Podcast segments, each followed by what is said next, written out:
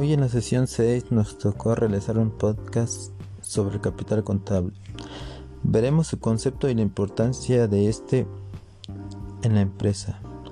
El capital contable es el derecho de los propietarios sobre los activos netos que surgen por aportaciones de los dueños, por transacciones y otros eventos o circunstancias que afectan a una entidad, el cual se ejerce mediante reembolsos o distribución.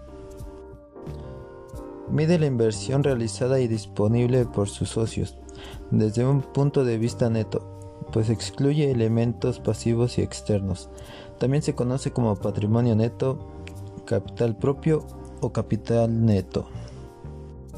Partiendo de los conceptos más comunes, iniciamos por el capital contable que se obtiene de enfrentar el total de los activos y los pasivos aplicando una resta aritmética.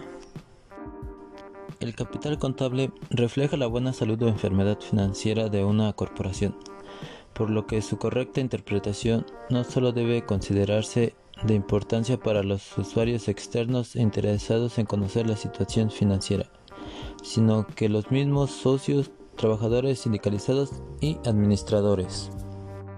Las pérdidas que sufre una empresa no se restan del capital social, sino que disminuyen el patrimonio como tal. Un patrimonio neto con signo negativo indica que la empresa debe más de lo que tiene, que su activo total es inferior a su pasivo exigible. Los fondos propios negativos son indicio de quiebra de la empresa. Significa que no cuenta con medios suficientes para financiarse y hacer frente a las deudas contraídas con terceros.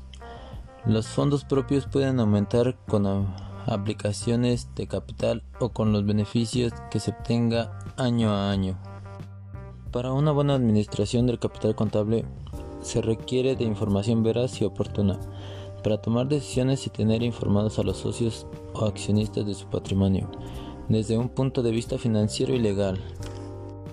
Cada empresa en particular por su entorno, por el sector de mercado al que sirve, por la competencia y el servicio que proporciona, puede cambiar el nivel de la inversión en el capital contable.